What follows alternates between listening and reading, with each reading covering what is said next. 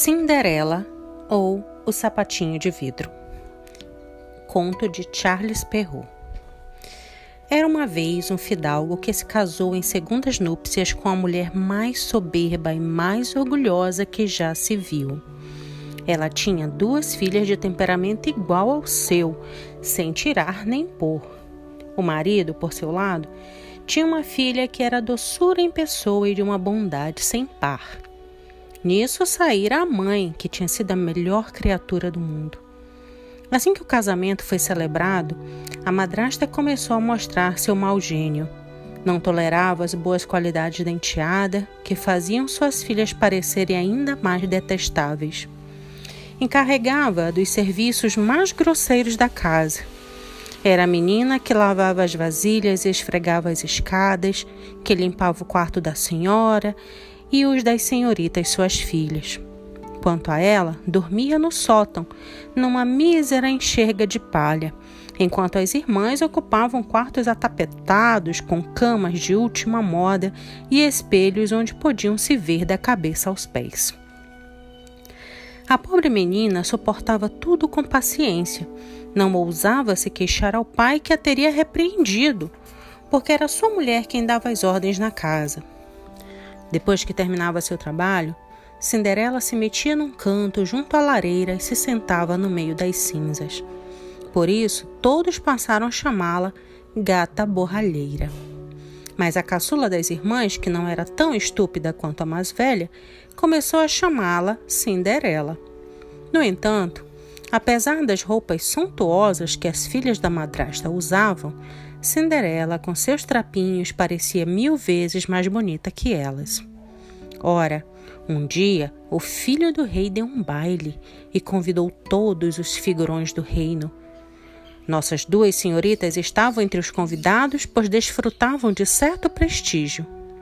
Elas ficaram entusiasmadas e ocupadíssimas, escolhendo as roupas e os penteados que lhes cairiam melhor. Mais um sofrimento para a Cinderela pois era ela que tinha de passar a roupa branca das irmãs e engomar seus babados. O dia inteiro as duas só falavam do que iriam vestir. Acho que vou usar meu vestido de veludo vermelho com minha renda inglesa, disse a mais velha. Só tenho minha saia de todo dia para vestir, mas em compensação vou usar meu mantô com flores douradas e meu broche de diamantes que não é de se jogar fora. Mandaram chamar o melhor cabeleireiro das redondezas para levantar-lhes os cabelos em duas torres de caracóis e mandaram comprar moscas do melhor fabricante. Chamaram Cinderela para pedir sua opinião, pois sabiam que tinha bom gosto. Cinderela deu os melhores conselhos possíveis e até se ofereceu para penteá-las. Elas aceitaram na hora. Enquanto eram penteadas, lhes perguntavam: Cinderela, você gostaria de ir ao baile? Pobre de mim, as senhoritas estão zombando. Isso não é coisa que convenha. Tem razão. Todo mundo riria um bocado se visse uma gata borralheira indo ao baile. Qualquer outra pessoa teria estragado seus penteados, mas Cinderela era boa e penteou-as com perfeição. As irmãs ficaram quase dois dias sem comer, tal era seu alvoroço. Arrebentaram mais de uma dúzia de corpetes de tanto apertá-los para afinar a cintura e passava o dia inteiro na frente do espelho. Enfim, o grande dia chegou. Elas partiram e Cinderela seguiu-as com os olhos até onde pôde. Quando sumiram de vista, começou a chorar.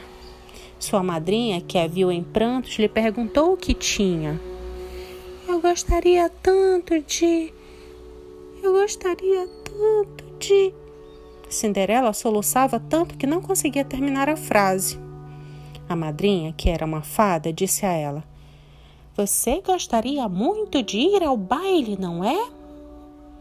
Ai de mim, como gostaria! Cinderela disse, suspirando fundo. Pois bem, se prometer ser uma boa menina, eu a farei ir ao baile. A fada madrinha foi com Cinderela até o quarto dela e lhe disse: Desça ao jardim e traga-me uma abóbora. Cinderela colheu a abóbora mais bonita que pôde encontrar e a levou para a madrinha. Não tinha a menor ideia de como aquela abóbora poderia fazê-la ir ao baile. A madrinha escavou a abóbora até sobrar só a casca. Depois bateu nela com sua varinha e no mesmo instante a abóbora foi transformada numa bela carruagem toda dourada. Em seguida foi espiar a armadilha para camundongos, onde encontrou seis camundongos ainda vivos. Disse a Cinderela que levantasse um pouquinho a portinhola da armadilha. Em cada camundongo que saía, dava um toque com sua varinha, e ele era instantaneamente transformado num belo cavalo. Formaram-se assim três belas parelhas de cavalos de um bonito cinza camundongo rajado. E vendo a madrinha confusa, sem saber do que faria um cocheiro, Cinderela falou: Vou ver se acho um rato na ratoeira. Podemos transformá-lo em cocheiro. Boa ideia! disse a madrinha. Vá ver. Cinderela então trouxe a ratoeira onde havia três ratos graúdos. A fada escolheu um dos três por causa dos seus bastos bigodes, que tocando transformou-o num corpulento cocheiro bigodudo como nunca se viu. Em seguida, ordenou a Cinderela: Vá ao jardim e encontrará seis lagartos atrás do regador. Traga-os para mim. Assim que ela os trouxe, a madrinha os transformou em seis lacaios que num segundo subiram atrás da carruagem com suas librés e ficaram ali empoleirados como se nunca tivessem feito outra coisa na vida. A fada então se dirigiu a Cinderela. Pronto, já tem como ir ao baile. Não está contente? Estou, mas será que vou assim tão maltrapilha? Bastou que a madrinha a tocasse com sua varinha e no mesmo instante suas roupas foram transformadas em trajes de brocado de ouro e prata, incrustados de pedrarias. Depois ela lhe deu um par de sapatinhos de vidro, os mais lindos do mundo.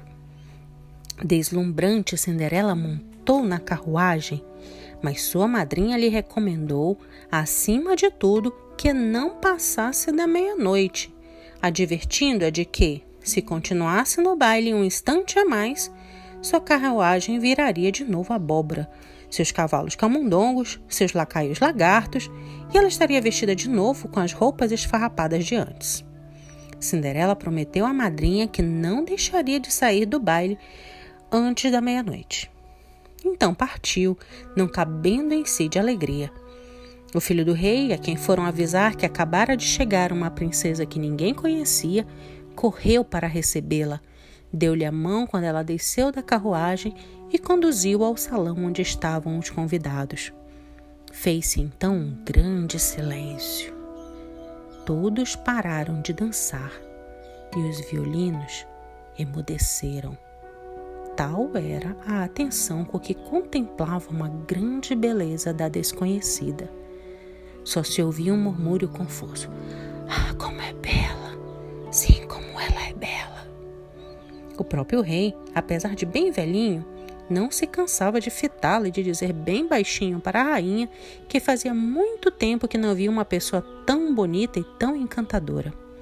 Todas as damas puseram-se a examinar cuidadosamente seu penteado e suas roupas para tratar de conseguir iguais já no dia seguinte, se é que existiam tecidos tão lindos e costureiras tão habilidosas.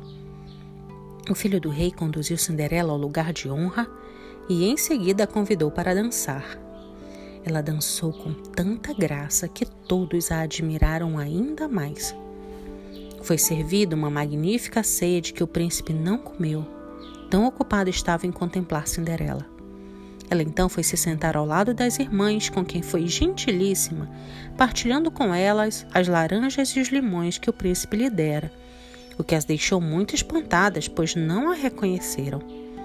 Estavam assim conversando quando Cinderela ouviu soar um quarto para meia-noite. No mesmo instante, fez uma grande reverência para os convidados e partiu chispando. Assim que chegou em casa, foi procurar a madrinha. Depois de lhe agradecer, disse que gostaria muito de ir de novo ao baile do dia seguinte, pois o filho do rei a convidara. Enquanto estava entretida em contar à madrinha tudo o que acontecera no baile, as duas irmãs bateram à porta. Cinderela foi abrir. Como demoraram a chegar? Disse, bocejando, esfregando os olhos e se espreguiçando, como se tivesse acabado de acordar. Na verdade, não sentira um pingo de sono desde que as deixara. Se você tivesse ido ao baile, disse-lhe uma das irmãs, não teria se entediado. Esteve lá uma bela princesa, a mais bela que se possa imaginar, gentilíssima, nos deu laranjas e limões. Cinderela ficou radiante ao ouvir essas palavras. Perguntou o nome da princesa, mas as irmãs responderam que ninguém a conhecia e que até o príncipe estava pasmo. Ele daria qualquer coisa para saber quem era ela. Cinderela sorriu e lhes disse: Então ela era mesmo bonita? Meu Deus, que sorte tiveram! Ah, se eu pudesse vê-la também! Que pena! Senhorita Javote, pode me emprestar aquele seu vestido amarelo que usa todo dia? Com certeza, respondeu a senhorita Javote. Vou fazer isso já já. Emprestar meu vestido para uma gata borralheira asquerosa como esta, só se estivesse completamente louca. Cinderela já esperava essa recusa, que a deixou muito satisfeita. Teria ficado terrivelmente embaraçada se a irmã tivesse lhe emprestado o vestido. No dia seguinte, as duas irmãs foram ao baile e Cinderela também, mas ainda mais magnificamente trajada que da primeira vez. O filho do rei ficou todo o tempo junto dela e não parou de lhe sussurrar palavras doces. A jovem estava se divertindo tanto que esqueceu o conselho de sua madrinha. Assim, foi que escutou soar a primeira badalada da meia-noite, quando imaginava que ainda fosse onze horas.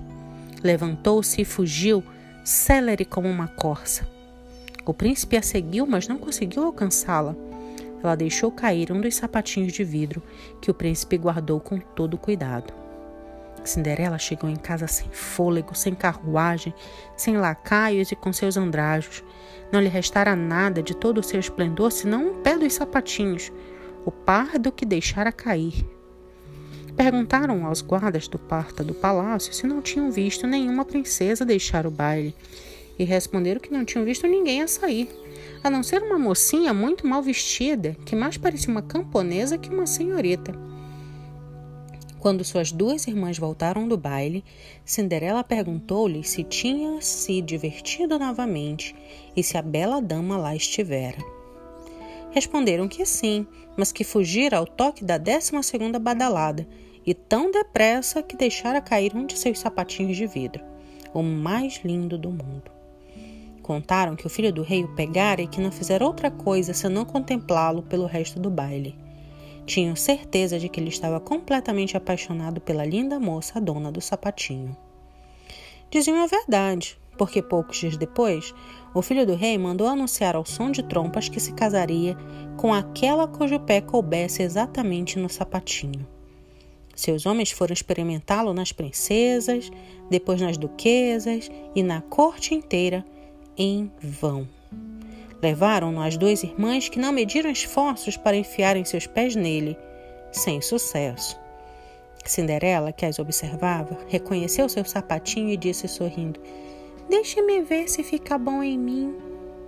As irmãs começaram a rir e a caçoar dela. Mas o fidalgo, que fazia a prova do sapato, olhou atentamente para Cinderela e, achando-a belíssima, disse que o pedido era justo e que ele tinha ordens de experimentá-lo em todas as moças. Pediu a Cinderela que se sentasse, levou o sapato até seu pezinho e viu que cabia perfeitamente, como um molde de cera. O espanto das duas irmãs foi grande, mas maior ainda quando Cinderela tirou do bolso o outro sapatinho e o calçou. Nesse instante chegou a madrinha e, tocando com sua varinha os trapos de Cinderela, transformou-os de novo nas mais magníficas de todas as roupas. As duas irmãs perceberam então que era ela, a bela jovem que tinham visto no baile. Jogaram-se aos seus pés para lhe pedir perdão por todos os maus tratos que a tinham feito sofrer. Cinderela perdoou tudo e, abraçando-as, pediu que continuassem a lhe querer bem. Levaram Cinderela até o príncipe, suntuosamente vestida como estava. Ela lhe pareceu mais bela que nunca e poucos dias depois estavam casados. Cinderela, que era tão boa quanto bela, instalou as duas irmãs no palácio e as casou no mesmo dia com dois grandes senhores da corte. Moral: É um tesouro para a mulher a formosura que nunca nos fartamos de admirar, mas de, aquele dom que chamamos doçura tem um valor que não se pode estimar. Foi isso que Cinderela aprendeu com a madrinha, que a educou e instruiu com um zelo tal que um dia finalmente dela fez uma rainha, pois também deste conto extraímos uma moral. Beldade ela vale mais do que roupas enfeitadas. Para ganhar um coração chegar ao fim da batalha. A doçura é que é a dádiva preciosa das fadas. Adorne-se com ela, pois que esta virtude não falha. Outra moral. É por certo grande vantagem ter espírito, valor, coragem, um bom berço, algum bom senso, talentos que tais ajudam imenso. São dons do céu que esperança infundem, mas seus préstimos por vezes iludem, e teu progresso não vão facilitar, se não tiveres em teu labutar padrinho ou madrinha a te empurrar.